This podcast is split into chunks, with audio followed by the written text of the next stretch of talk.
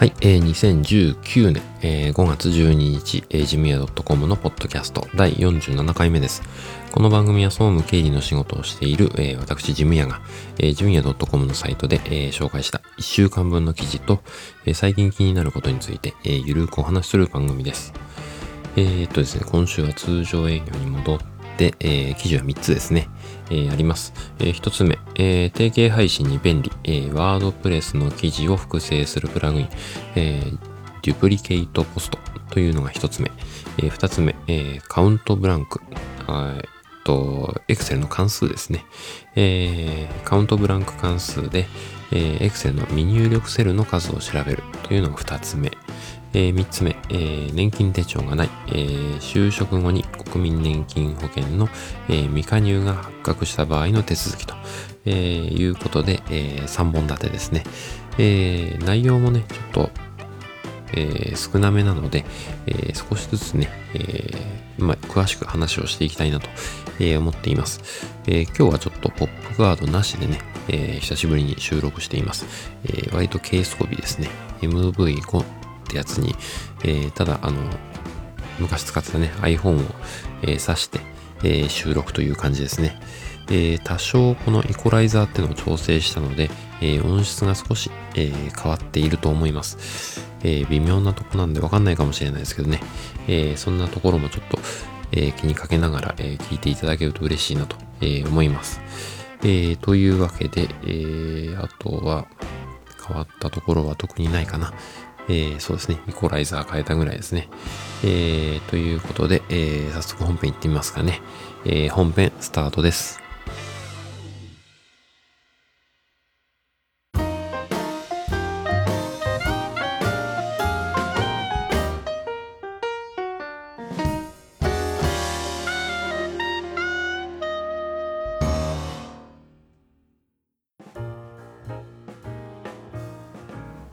えー、本編一つ目の記事の紹介ですね。えー、っ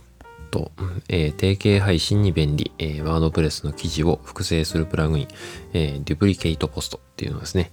えー、っと、私みたいにあのワードプレスを使って、えー、っと、ポッドキャスト配信してる方ですね。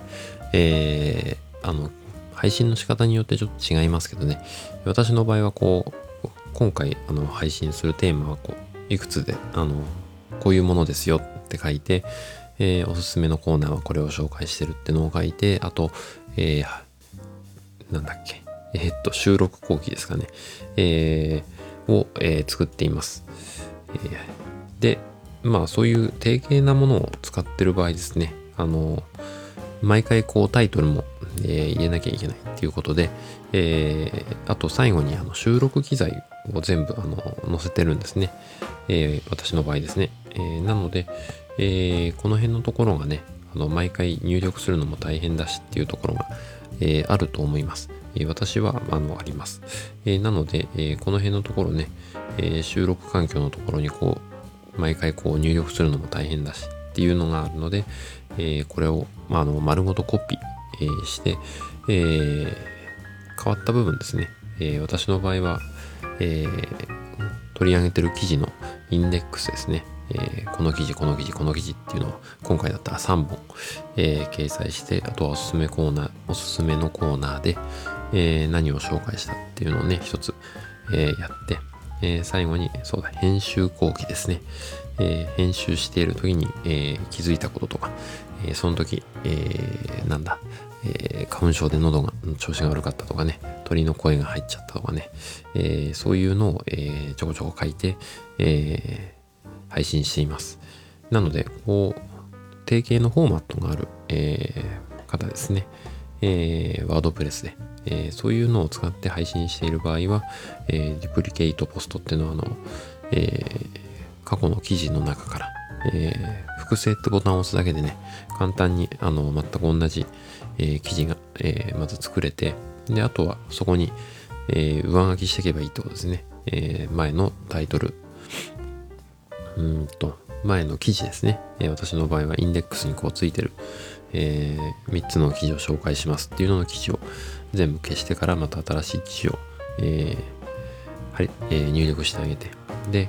えー、あとはおすすめの記事を紹介ってところをまた中身変えて差し替えてあげるだけで、えー、あとは配信ボタンを押せば、まあ、あの、えー、っと、ポッドキャストを配信してるんで、えー、ポッドキャストのね、えー、音源の URL を、えー、あとは上書きしてあげるってことですね。えー、それをしてあげるだけでね、もう、あの、記事ができてしまうということです。えー、ポッドキャストにも限らずそういうことが、あの、もう定型のね、えー、フォーマットで、えー、ウェブで配信してるよとかね、うん、何かの作り方とかね、レシピとか、えー、そういうのはもう定型のフォーマットにあとは打ち込んでいくだけなんで、えー、一度使った記事を使いますっていうのはね、楽かもしれないですね。えー、そんな感じで、えー、まあ、定型のフォーマットを使って配信をしている方は、えー、このデュプリケイトポストっていうのを便利なので、えー、ちょっと使ってみるといいかなと思って紹介しました。えー、以上ですね、えー、定型配信に便利、えー、ワードプレスの記事を複製するプラグイン、えー、デュプリケイトポストの紹介でした。はい、えー、本編2つ目の記事の紹介ですね。えー、カウントブランク、えー、という関数ですね、Excel の。えー、で、えー、未入力セルの数を調べるということで、えー、まあ、使ったことをカウント関数はね、割と使ったことがあるって人は多いと思います。で、えー、カウントブランクですね、えー、空白を数えるってことですね、えー、このセルを使って何をするかっていうとですね、え、まあ、未入力のセルがわかるんですね。なので、こう、この、え、表の中に、え、テストの点を入力してくれって頼んで、入力作業お願いして最後に調べるときにですね、あれ、ここが1個空いてるよとかっていうのが、え、すぐわかるということですね。あと、まあ、入力できなくて、こう、保留になってる案件とかね、えー、そういうのの件数がわかるってことです。えー、この関数は、あの、それだけなんですけど、えー、ただね、あの、見た目上空白になってても、えー、その場合ですね、式が入ってる場合はダメだと、え、いうことですね。えー、例えばあのダブルコーテーションで囲ってですね、えー、空白を表示するっていう場合ですね、えー、if 関数とか使ってる場合ですね、えー、たまたまこう見えるのは空白、えー、Excel の表では空白しか、えー、表示されてないんだけど、実際にカーソルを合わせてみると、え、式が入ってるってところは、え、空白というふうに認識されないので、え、データありということで認識されるので、え、カウントブランクの関数の場合は、え、そこは0ですね。え、いくらあの範囲を選択して、え、ブランクの、えー、空白のセルの数を数えても、えー、見た目は空白でも、えー、カウントされないと、え、いうことになりますので、そこだけ注意した方がいいですね。え、なので、うん、そこだけ気をつければね、あの、とても便利な関数なので、えー、たくさんね、入力項目があるものからカウントブランクで、え、入力されてないものの数を数えるっていう時に使うといいですね。えー、で、えー、そんなところですね。そんなに難しくないですね。で、あと、カウントブランク使っていて思ったんですが、普通のカウントだとね、えー、複数の範囲を選択できるんですね。ここからここまでってのと、えー、A から C まで、えー、とか、えー、A から C まで、で、えー、E から F までとかね、えー、や2つのこう範囲が選択できるんですけど、えー、カウントブランクの場合は A から C までってやったら A から C までしか、えー、反映できないので、えー、そこは注意が必要ですね。えー、複数範囲が、えカウントブランクの場合、え設定ができません。なので A から F までっていう設定をして、えマイナス1とかするとかね、えあらかじめもブランクのところが一つあるんだったら、え、そういう使い方をするしかないのかなっていう感じがしますね。えー、まあそういう感じで、あと、まあ、なんていうのかな。そうですね。えー、工夫をすれば、えー、何度か使えるという感じがします。えー、そうですね。え、そんなところで、え、この記事は、え、っと、そうだ、え、カウントブランク、Excel で、えー、未入力セルの数を調べるという記事の紹介でした。はい、えー、本編3つ目の記事ですね。えー、っと、年金手帳がない、えー、就職後に、え、国民年金保険の未加入が発覚した場合の手続きという記事の紹介です。え、っとですね、え、まあ、あの、なんだ、え、たまたまね、え、今年入った新卒の方が、え、年金手帳がないということでね、多分こういうことなんじゃないかなと思っているんですが、え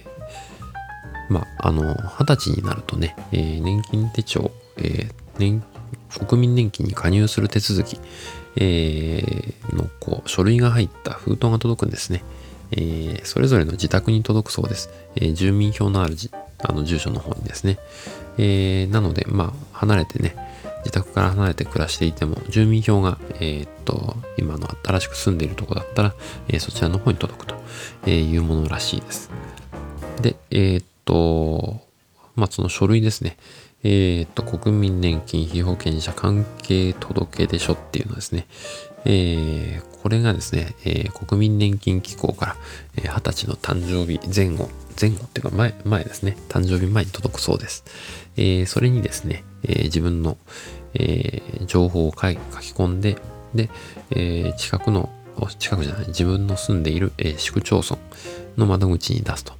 えー、いうことで、えー、国民年金の加入手続きが、えー、完了します。え、私も学生の頃そうだったのかな。あの、親の扶養になってるからね、え、国民年金の方は加入しなくていいとかね、え、年金保険料払わなくていいとかって思っていた時期があったというか、今、どう、どうしてたかちょっと定かじゃないですけどね。で、二十歳になると、えー、健康保険の扶養とかね、えー、関係なく、えー、国民年金の、えー、なんだ、被保険者として、え加入しなければならない。え学生でも、えその保険料は免除されないと。免除？うん。えされないということですね。で、支払いの猶予はあるそうです。えちょっとね、え支払えませんっていうことで、え先延ばしにしてくださいっていう、え猶予の制度があるそうです。えー、それは国民年金機構のね、ホームページなり、えー、私の記事のところにリンクが貼ってありますので、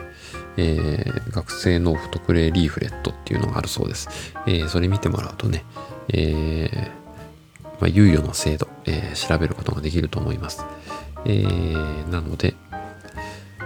そうですね、えー、20歳から学生でも払わなきゃいけないってのはなんか、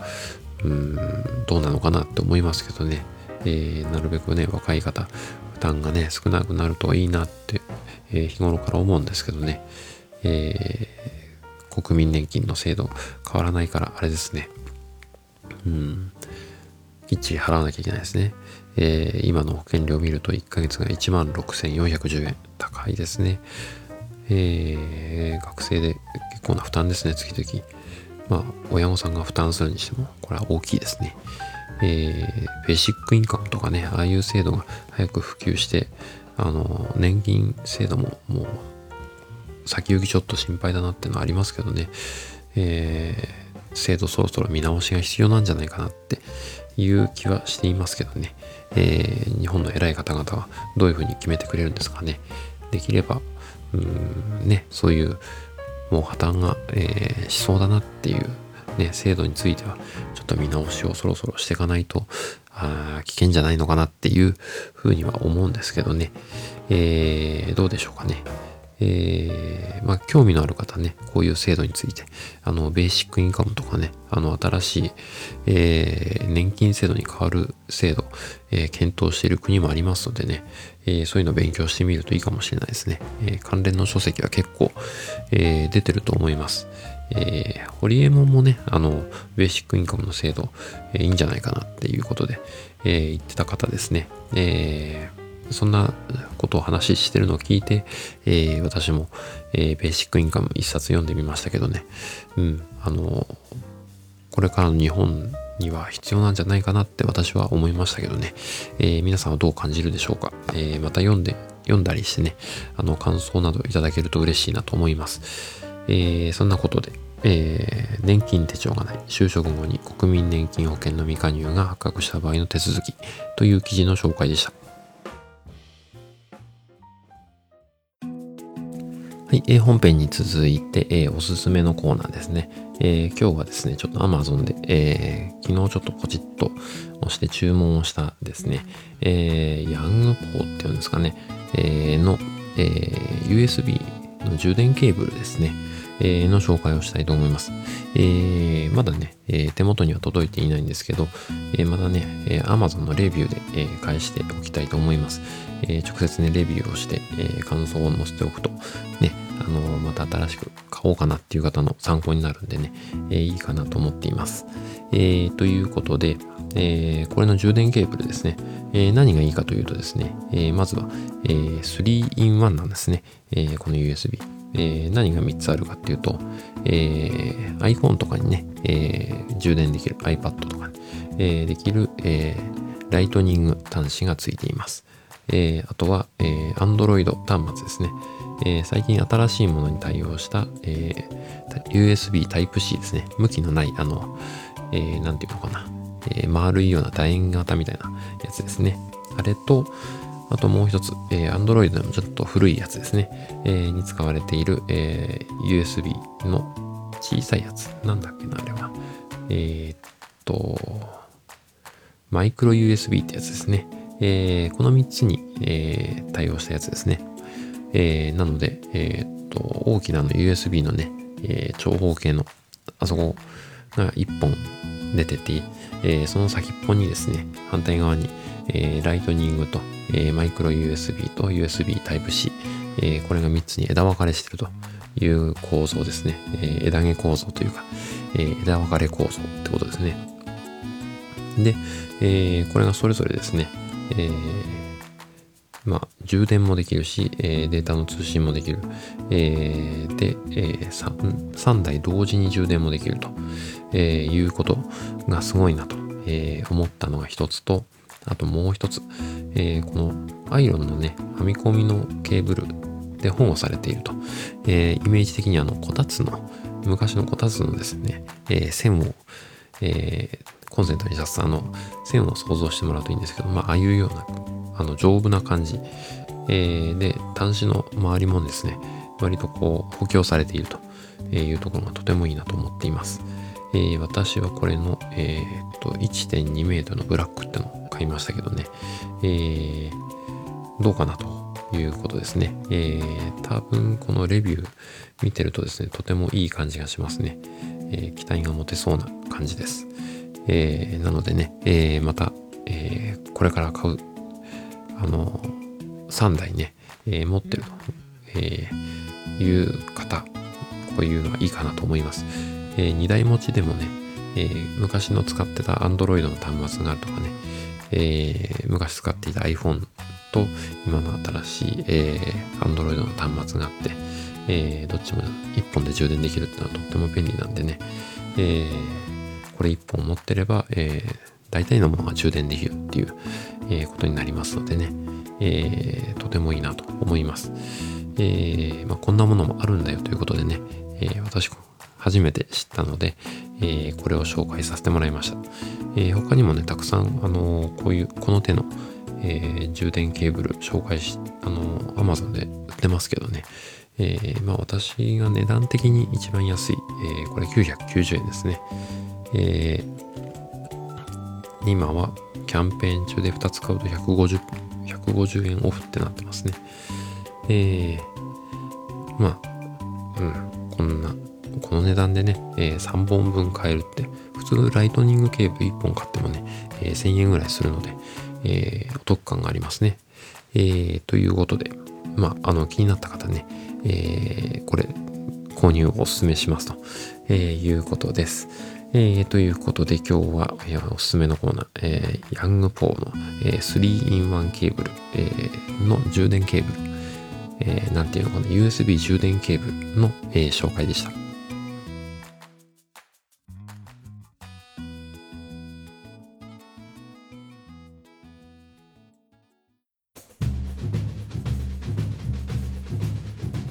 はい、えー、ジムヤ .com のポッドキャスト、最後までお付き合いいただきありがとうございました。えー、この番組に関する感想などは、えー、ジムヤ .com の、えー、メールフォームからご連絡いただくか、えー、ツイッターの場合は、えー、ハッシュタグジムヤでお願いします。いただいたメッセージは、えー、今後の番組運営の貴重なご意見として参考にさせていただきます。えー、なお、番組で取り上げてほしいテーマなどありましたら、送っていただけると嬉しいです。えー、iTunes にもね、登録していますので、そちらの方にレビューいただけると嬉しいです。えー、というわけでエンディングです。えー、そうだ、iTunes で思い出しましたね。iTunes のアクセス数がですね、だいぶ増えてるようで、えー、ゴールデンウィーク中ですね、えー、いろんな記事がこう、なんだ、パラメーターっていうんですかね、えー、読んでる人の、えー、パラメーターがだいぶ上がってたので、えー、あありがたいなという感じがしています。えー、少しずつね、あのやってることが、裾野が広がってくるとね、えー、いいかなと、思っています。今回の音質はどうでしょうかね。マイクのね、イコライザーの設定もちょっと変えたので、低音をちょっと下げて、で、中高音っていうんですかね。そこをちょっと上げて、高音をちょっと下げたって感じですかね。えー、また、聞きやすい配信心がけたいと思います。えー、次回まで良い1週間をお過ごしください。ではでは。